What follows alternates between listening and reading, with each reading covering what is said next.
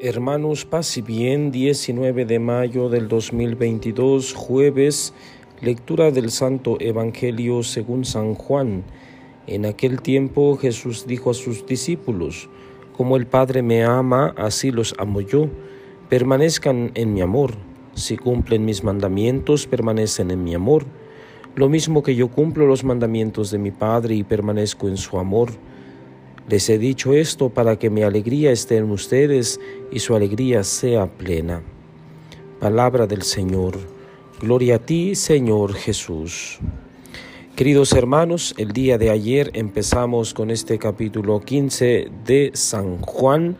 Hoy tenemos los versículos del 9 al 11 y ayer del 1 al 8. Y ayer hablábamos sobre la unidad entre la vid y el viñador. Jesús nos invitaba el día de ayer a producir frutos, porque el cristiano pues está llamado a producir fruto, no a quedarse estancado, no a secarse, porque lo seco, decía Jesús el día de ayer, va a la hoguera, se le echa fuera. Entonces, muy importante hablar de la unidad y de la permanencia en Jesús no para ser eh, títeres de Jesús, sino más bien para vivir en el amor. Así como nos recalca siempre la unidad que hay entre Él y el Padre, así quiere que permanezcamos en Él. Y obviamente si nosotros nos declaramos cristianos, si somos discípulos de Jesús, pues debemos estar apegados al tronco, a la cabeza que es Cristo pudiéramos pensar un poco en las mentalidades de la vida actual, corrientes, ideologías que se van manejando en nuestra sociedad, en nuestro mundo y que van en contra de la vida cristiana, van en contra de la doctrina de Jesús.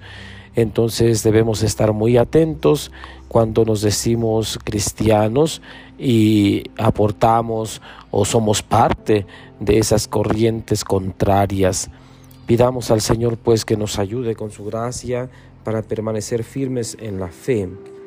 Y hoy el Evangelio, muy corto, nos dice que como el Padre me ama, así los amo yo. Seguimos hablando del amor. Permanezcan en mi amor, dice. ¿Cómo se permanece en el amor? hemos, lo hemos dicho en días atrás cumpliendo los mandamientos. Todo aquel que permanece en Jesús, permanece en el amor, vive los mandamientos. Explicaba también esto del cumplir. Eh, no se trata de cumplir, sino de vivir y de amar. Para que nuestra alegría sea completa, pues, para eso es que Jesús nos invita a cumplir, a vivir estos mandamientos, que es una síntesis o son síntesis eh, de nuestra permanencia en el amor. Es una invitación a colocarnos en esa corriente de amor que Jesús nos ha modelado con su vida y la de tantas personas que nos hemos encontrado, de quienes hemos ido aprendiendo a amar. Recordemos un poco a aquellos cercanos y lejanos, a esas mujeres, esos hombres que han luchado por el reconocimiento de la dignidad humana, más allá de la procedencia del sexo, del color. Pidamos, hermanos, a Jesús que nos comparta su amor incondicional y seguramente seremos capaces de luchar por un mundo mejor. Así experimentaremos la verdadera alegría.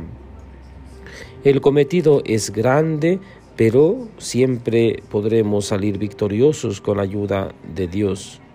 Les he dicho esto para que mi alegría esté en ustedes y su alegría sea plena. Qué belleza escuchar en el Evangelio que la alegría plena no nos la da el mundo, no nos la da el poder, el dinero, la fama, sino Jesús, su amor. En la vivencia de su amor nosotros podemos vivir plenamente alegres. Ojalá que hagamos experiencia de este amor de Dios Ojalá que el amor que nos profesamos entre nosotros sea de una relación de pareja, de amigos, de padres e hijos, etcétera, sea pues una pizca de ese amor que procede de Dios y que vayamos creciendo siempre en este ámbito.